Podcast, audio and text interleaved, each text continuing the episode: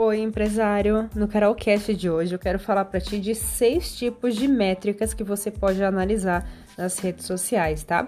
Eu anotei aqui num bloco de notas e eu vou pegar aqui agora para compartilhar com você. A primeira métrica é a métrica da produção.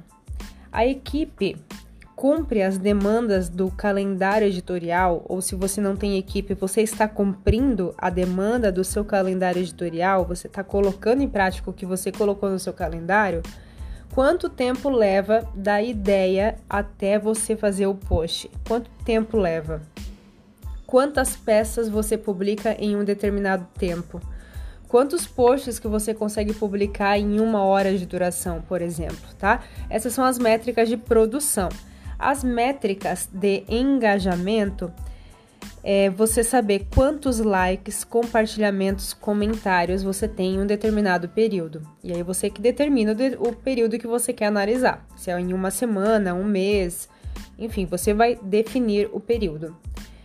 Quantos usuários fizeram ou agiram no seu call to action? Quantos por dia ou por mês? Você vai analisar isso para saber as métricas de engajamento.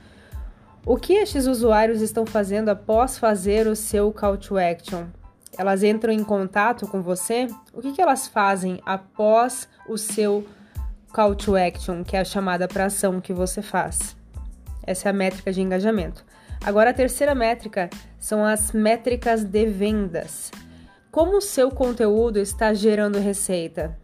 Quais são as formas que gera receita? Qual conteúdo foi decisivo para isso? Quais assuntos, o que seu cliente acessou antes de fazer a compra. Tá? É bom você saber disso para analisar as métricas de vendas.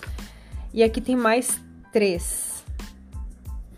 Essa, tá certo, né? Três. métricas de consumo. Qual o número de pessoas consumindo o seu conteúdo? De visitantes único, únicos e tempo médio em cada página, quais páginas. Isso se você olhar também em, em sites, tá? Mas é, se você estiver olhando somente em redes sociais, você vai analisar o número de pessoas consumindo o seu conteúdo. Daí você pode analisar pelo número de visualizações e de alcance, porque são contas únicas.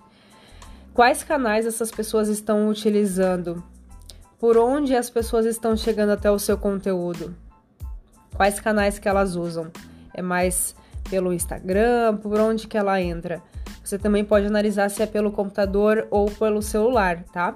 Aqui eu tô falando de uma forma que não só de redes sociais, mas de sites também. Então, você pode somente analisar das métricas das redes sociais, mas eu estou trazendo aqui um plus, um bônus, mais conteúdo, mais conhecimento, mais informação para você também aplicar quando você quer analisar as métricas de sites ou páginas de captura, páginas de venda tá? Aqui na métrica de consumo ainda, você também pode saber qual é a frequência e profundidade do seu consumo, se, é, desses visitantes por dia, quais conteúdos eles fazem mais downloads ou eles leem mais, ou assistem mais, por quanto tempo é visualizado, isso você consegue ver também principalmente no YouTube, tá? É, e as métricas de compartilhamento. Você hum, prende atenção no primeiro contato, calcular as taxas de retorno e de rejeição para saber quais conteúdos são atrativos ou não, taxa de cancelamento. Quem está compartilhando? É, você precisa saber identificar quem é essa persona, esta, este teu público que compartilha o teu conteúdo. Como estão compartilhando? Verificar os canais que eles compartilham, se é pelo WhatsApp, no Telegram, no e-mail, nas redes sociais, por onde eles compartilham. Aqui é uma forma geral das métricas, tá? E você pode escolher apenas algumas. Aqui eu estou falando uma forma geral de tudo que pode existir que você pode utilizar. E a última métrica é a métrica de geração de leads. Quais conteúdos auxiliam o usuário a andar pelo funil e quais não estão atingindo a meta?